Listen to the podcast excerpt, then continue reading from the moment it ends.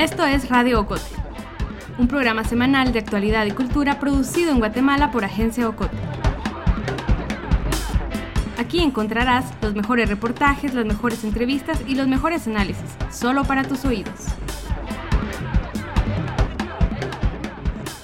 Soy Sebastián Escalón y esto es Radio Ocote.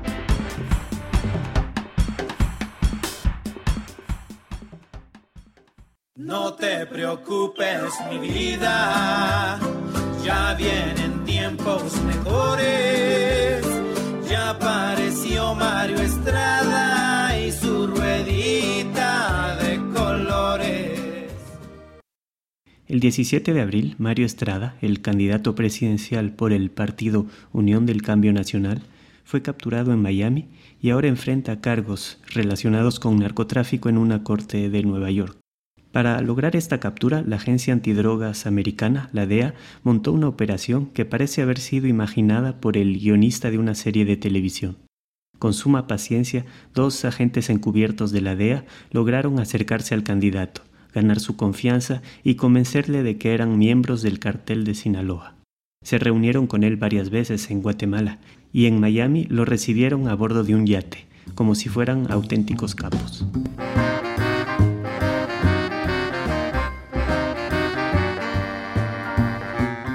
Y mientras platicaban con Estrada, los agentes grababan cada una de sus palabras.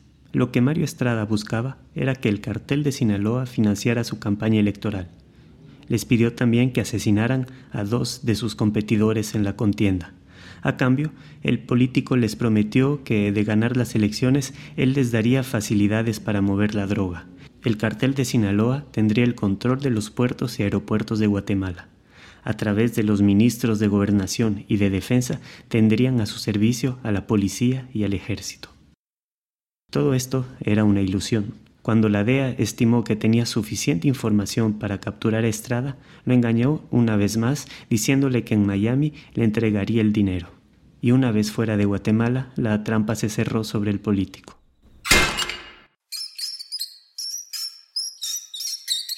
Ahora, Estrada deberá enfrentarse al sistema judicial estadounidense. CS2 and Estrada also discussed their agreement concerning how Estrada would support the Sinaloa cartel's drug Desde su captura, el caso se ha vuelto más complejo. Nos enteramos que el presidente Jimmy Morales, algunos diputados y algunos ministros como Alfonso Alonso se reunieron con Mario Estrada en su finca.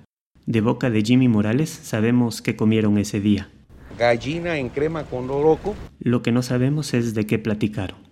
Lo preocupante de esa reunión es que en esos mismos días Estrada negociaba con los falsos narcos la entrega de Guatemala al cártel de Sinaloa y el asesinato de los candidatos. Nos enteramos también de que el candidato gozaba con la protección de nueve agentes de la Policía Nacional Civil. Lo cierto es que la UCN está integrada por figuras destacadas del mundo de la corrupción. Uno de sus fundadores es, por ejemplo, Baudilio Hichos, quien está prófugo por un caso de malversación de fondos del IX de Chiquimula. Una nota del medio nómada también relaciona a Baudilio Hechos con la panel blanca, es decir, con las operaciones de desaparición forzada que ejecutaba el ejército y la policía durante el conflicto armado interno. Esto muestra hasta qué punto el narcotráfico y la corrupción se entrelazan. El narcotráfico corrompe funcionarios públicos y la corrupción permite el narcotráfico.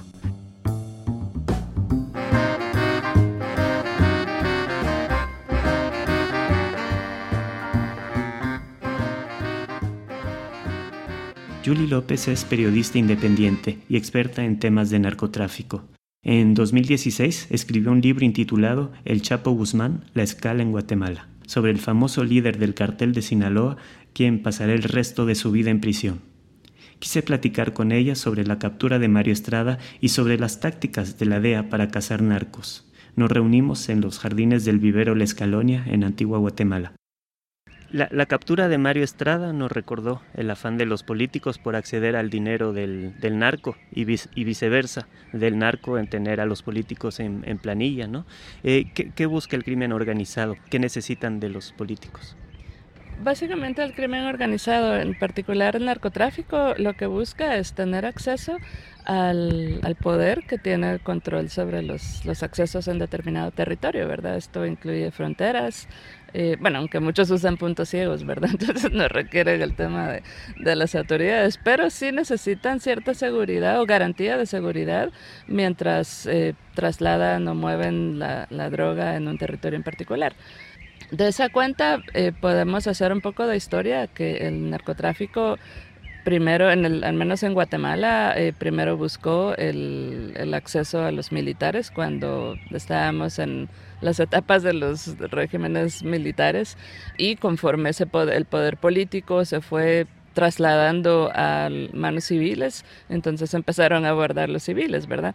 Eh, yo no dudo que pues cuando se hacía la pantomima de las elecciones o elecciones en serio eh, cuando había un gobierno militar que también se acercaban a los candidatos, ¿verdad? Eh, pero bueno, el tema era que tener acceso a las autoridades que estuvieran ya en, el ejercicio de sus cargos y que les pudieran facilitar el, traslado en el, territorio.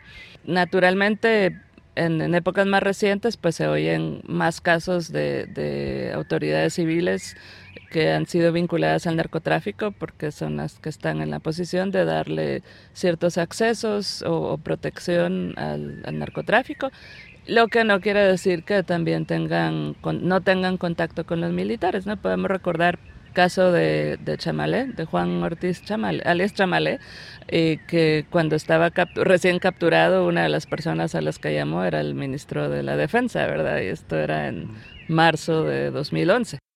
El supuesto capo del narcotráfico en Guatemala, Juan Ortiz López, fue capturado en la ciudad de Quetzaltenango por la Policía Nacional Civil junto a la Agencia Antidrogas de Estados Unidos, DEA. Juan Ortiz López, conocido también como El Chamalé, era investigado desde hace algún tiempo por la justicia de Estados Unidos. Lo, lo, que nos sorprendió en la captura de Mario Estrada fue lo espectacular de la operación, esa trampa que le tendieron para, para llevarlo hasta Miami. ¿Es una táctica habitual de la DEA? Totalmente. Eh, la DEA captura narcos de esta manera, no solo en Guatemala, sino que en otros países, usando, digamos, trucos de esta índole y para eso se vale desde informantes, que son narcotraficantes dentro de las estructuras, eh, a quienes se ha persuadido de colaborar a cambio de, de, digamos que, interceder en su favor a la hora de, ser llevado ante las autoridades locales o de Estados Unidos.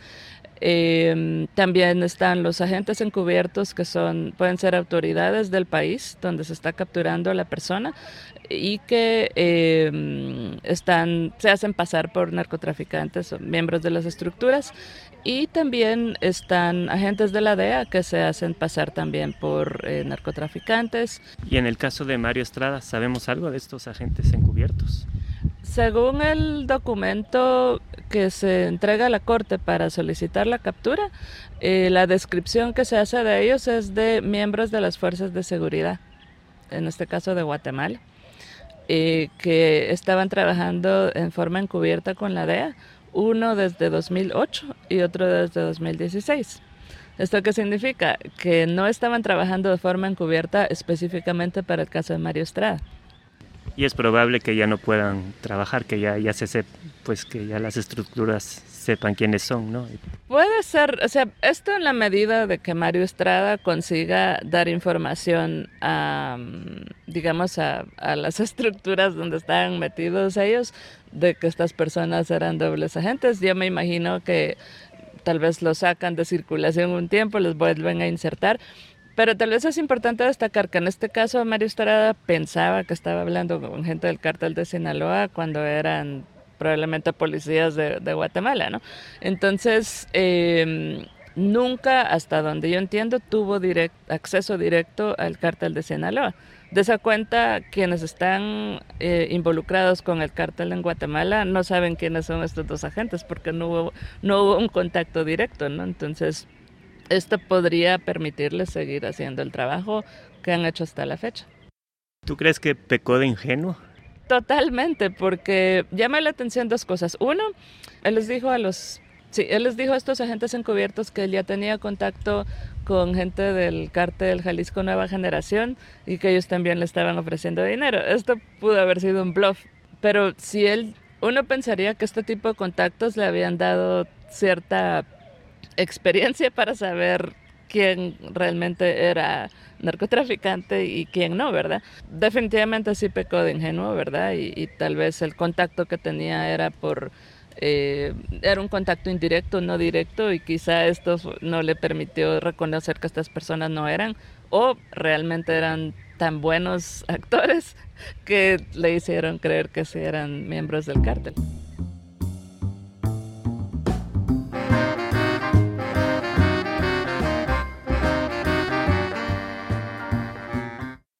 Luego el caso se complica con esa visita eh, de la que se supo de Jimmy Morales a, al propio Mario Estrada, eh, la famosa gallina en crema, etcétera. Eh, Jimmy Morales tenía que saber quién era Mario Estrada, ¿no? Porque eso era algo bastante conocido. Todos hacen inteligencia de quién está en qué. Entonces uno pensaría que la gente que rodea o los asesores que rodean a Jimmy Morales tendrían que haberle indicado cuál era la, la jugada, ¿no? Cuando yo anduve de candidato y cuando anduve como actor, precisamente uno de los platos exquisitos de Jalapa es la gallina en crema con loroco. Y él me insistió que lo pudiese acompañar en su casa y un día fuimos y le dije con mucho gusto. Acepté la invitación y hasta ahí usted puede encontrar la relación conmigo. Naturalmente no, ninguno de nosotros puede tener garantía del, del asunto a menos que, que haya evidencia contundente del tema. Uno pensaría que tienen inteligencia de las personas con quienes se reúnen. ¿No hubiera sido más fácil para la DEA simplemente pedir la captura eh, de Mario Estrada y luego su extradición, como se ha visto en otros casos de, de grandes capos? Eh, ¿Crees que eso eh, marca alguna desconfianza de la, de la DEA hacia las autoridades guatemaltecas? Pues no creo que sea asunto de desconfianza, sino que algo totalmente comprobado. O sea, se, se, ha visto que la captura y extradición de narcotraficantes en Guatemala no, no sucede en un tiempo express, ¿verdad? A menos que la persona siendo extraditada aprueba su extradición y entonces sale en asunto de meses, ¿verdad? Pero lo podemos ver con casos antiguos como el de... Um, el de este señor Vargas, el, exalcalde de, de Zacapa, que fue capturado en 1990 y fue extraditado hasta el 92. Lo vemos con eh, Arnaldo Vargas, lo vemos con casos más recientes de los Lorenzana, el papá y uno de los hermanos, eh, Eliu eh, Lorenzana eh, Cordón, que fueron capturados en 2011, uno en junio, uno en abril y el otro, perdón, uno en abril y el otro en noviembre. Y los extraditan eh, uno hasta 2014 y el otro creo que hasta 2015. Entonces, eh, hasta donde yo entiendo, ellos la DEA trata de, que estas capturas se realicen en un país, bueno, mejor si es en Estados Unidos o en un tercer país, desde donde el traslado a Estados Unidos no sea difícil, ¿no? Y entonces de ahí vemos, por ejemplo, el caso de, de Berganza eh, expulsado de, El Salvador de un día para otro hasta Estados Unidos, el caso del Gordo Paredes en 2008, también de capturado en Honduras, la policía se lo entrega a la DEA y sale el mismo día o de un día para otro. Eh, y el caso de Otoniel Turces Marroquín, eh, capturado en Belice y llevado a Estados Unidos en asunto de días en 2010, octubre de 2010. Entonces, no hay duda, o sea, eh, no es desconfianza, o sea, está comprobado que, que, si los capturan aquí, a menos que el tipo no quiera ser extraditado o la mujer no quiera ser extraditada, van a esperar por lo menos dos, tres, cuatro años para la extradición. Eh, ¿Crees que alguno de estos haya colaborado con, con las autoridades americanas y delatado a Mario Estrada?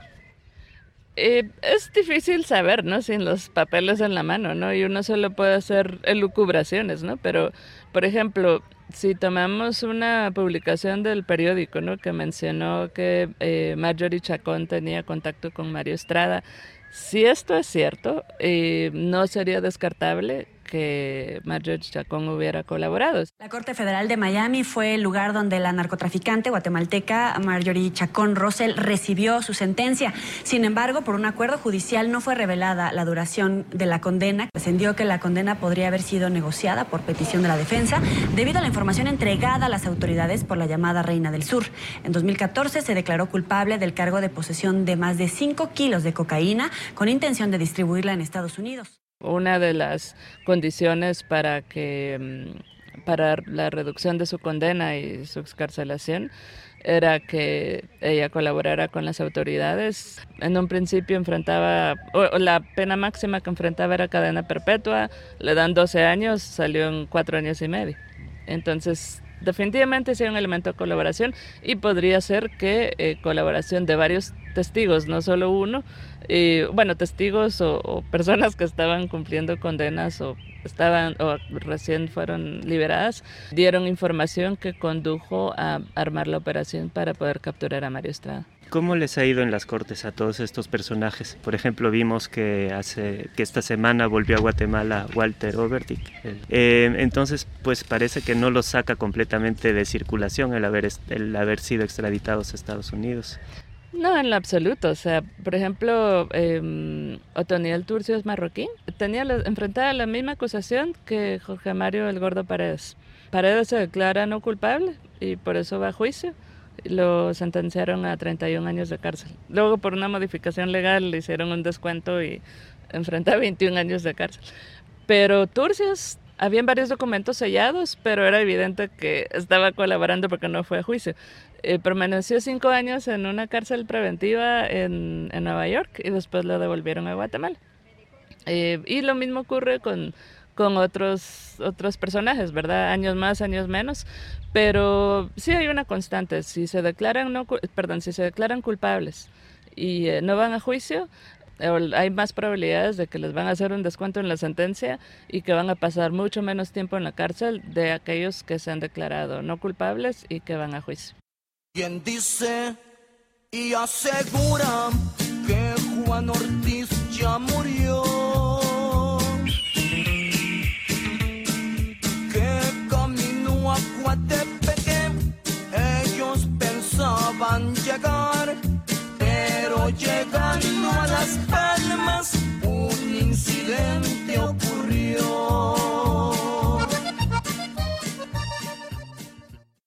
A pesar de todos estos capos capturados y todas estas estructuras desarticuladas en los últimos años, el tráfico de drogas en Guatemala no solo no ha bajado, sino que ha subido.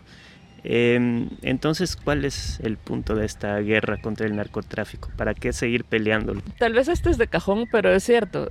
mientras haya demanda por la droga, eso va a seguir pasando. O sea, precisamente por esa demanda eh, es que ha aumentado la producción. O sea, entre 2016 y 2017, según cifras de Estados Unidos, la producción subió en un 20%. Y podemos ver otros números. De 2009 a 2017, sí, el, el traslado de droga o lo que presume Estados Unidos o estima que Estados Unidos de, que pasa de cocaína por Guatemala subió en más de un 400%. O estamos hablando de 300 toneladas que eh, asumían ellos o estimaban ellos que pasaban por Guatemala en 2009 a 1.400 toneladas en, en 2017. Eh, pero lo más patético es que si vamos a las incautaciones, aunque han aumentado y no se le quita el mérito a las autoridades que están incautando, pero ese es solo el 2% de lo que se estima que pasa por el país. O sea, es como quitarle un pelo a un gato, ¿verdad? O sea, y la otra cosa, eh, el, este ex jefe de operaciones internacionales de la DEA, que se llama Mike Vigil, él dice, y creo que es muy cierto, el narcotráfico no existe, no existiría sin la corrupción. Mientras siga habiendo demanda y mientras haya corrupción en las fuerzas de seguridad, civiles o militares, eh, el narcotráfico va a seguir. Y, es el mismo principio de quien pensaba o quienes pensaban que cazando y matando a Bin Laden se iba a acabar el terrorismo. Mentira, es lo mismo con el narcotráfico. Eso es una cuestión de mucha plata. Sí, son guerras eternas que no se pueden ganar. Entonces no se va a acabar con unas extradiciones, con unas capturas y extradiciones de que se tiene que seguir haciendo algo de plano pero mientras haya demanda y mientras haya corrupción, eh, esto va a seguir. Julie López es periodista independiente especializada en temas de narcotráfico y es la autora del libro El Chapo Guzmán, La Escala en Guatemala.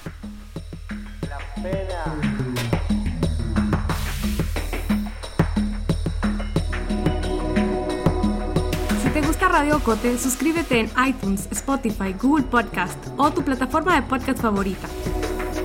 Síguenos en las redes sociales de Agencia Ocote y busca nuestros contenidos en la página web agenciaocote.com.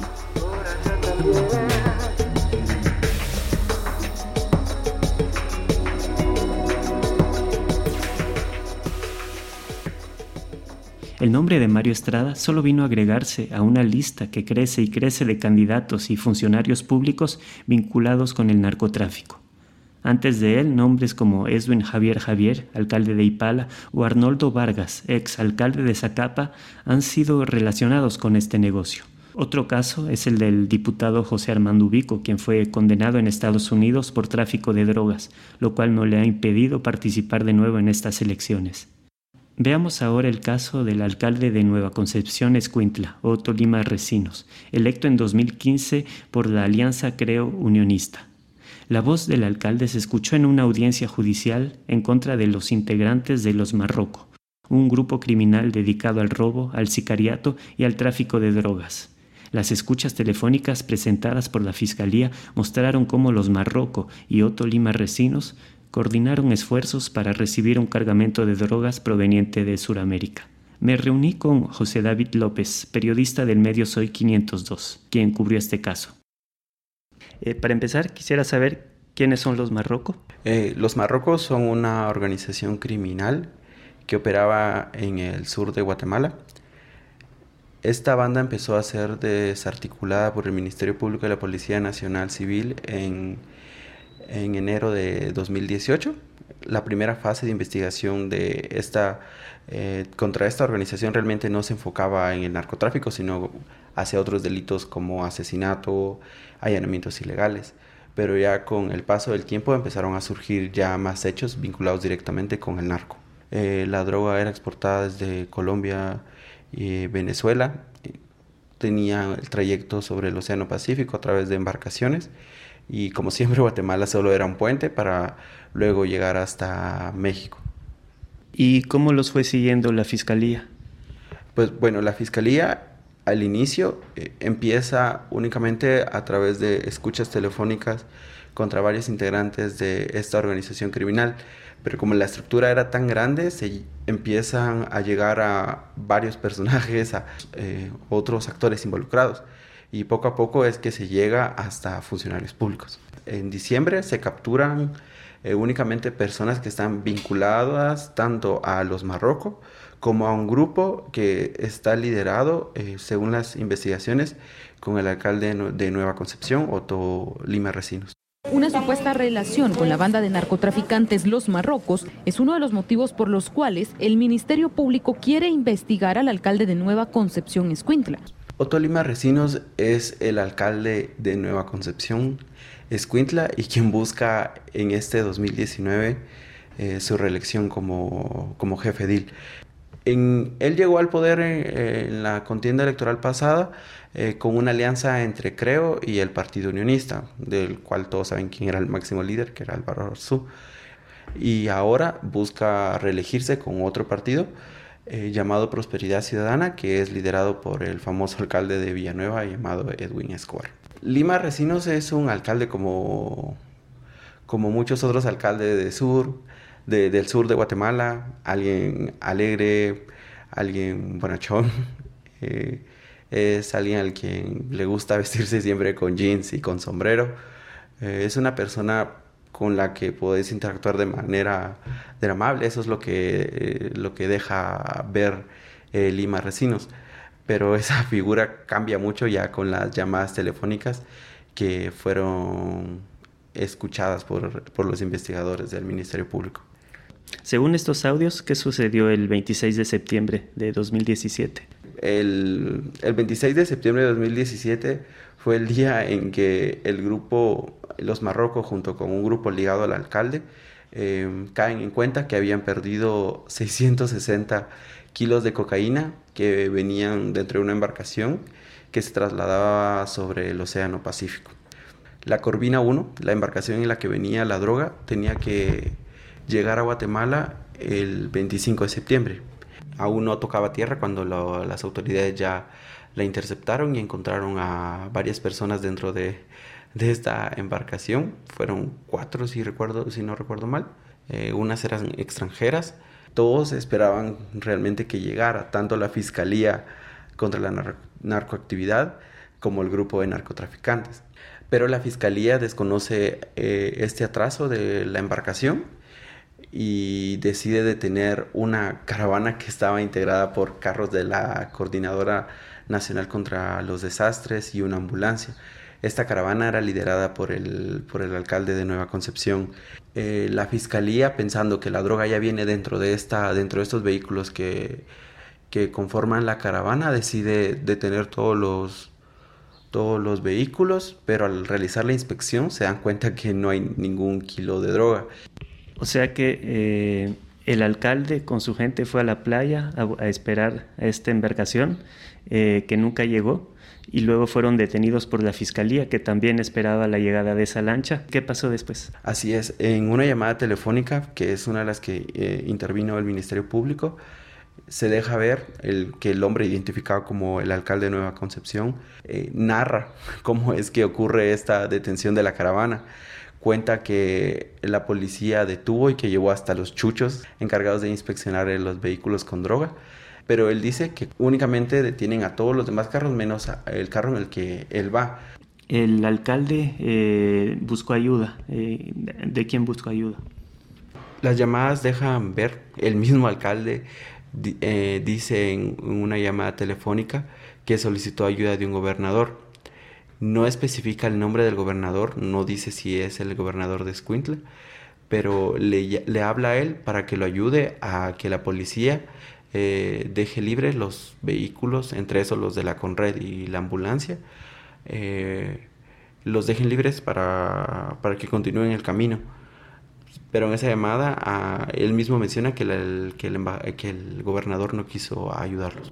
Que soy el alcalde de la Nueva Concepción y quiero decirle a todo Guatemala también de que no es como los noticieros dicen, dicen eh, fue un chantaje que levantaron, la verdad es un chantaje de que me están metiendo con el narco. Eso es pura mentira, es una falsedad. Están molestando, me están molestando, me están dañando a mí mismo, eh, mi, físico, todo eso me hace daño a, ese, a esa gran mentira que están difamando, le están arruinando todo lo que es nuestra feria, están arruinando todo lo que es, es, es de nuestro municipio.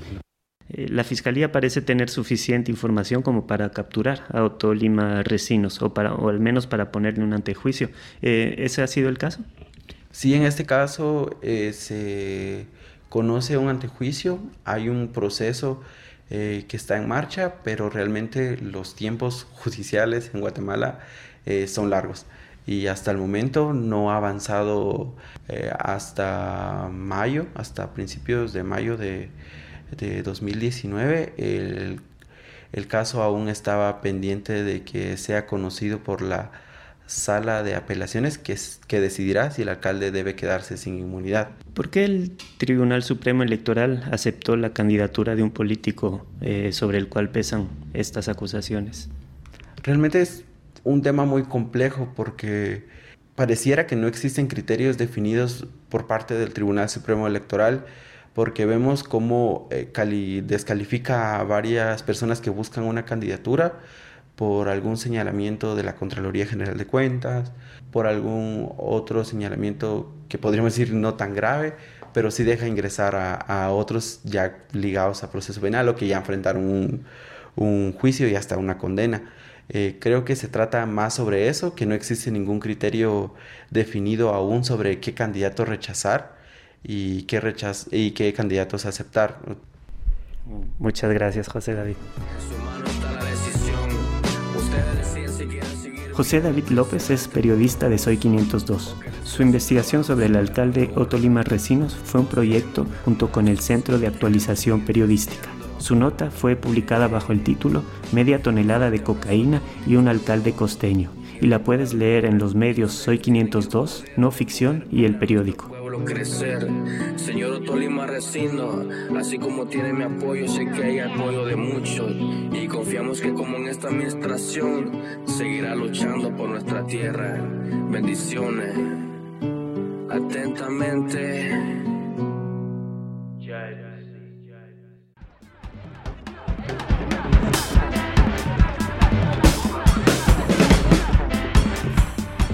Esto ha sido todo por hoy. Regresaremos con más la próxima semana. Radio Ocote es producida en Guatemala por el equipo de Agencia Ocote. Lucía Reynoso, Carmen Quintela, Alejandra González, Julio Serrano y Alejandra Gutiérrez. Ingeniera de sonido, Jimena González. Música original, Juan Carlos Barrios. Coordinación, Sebastián Escalón.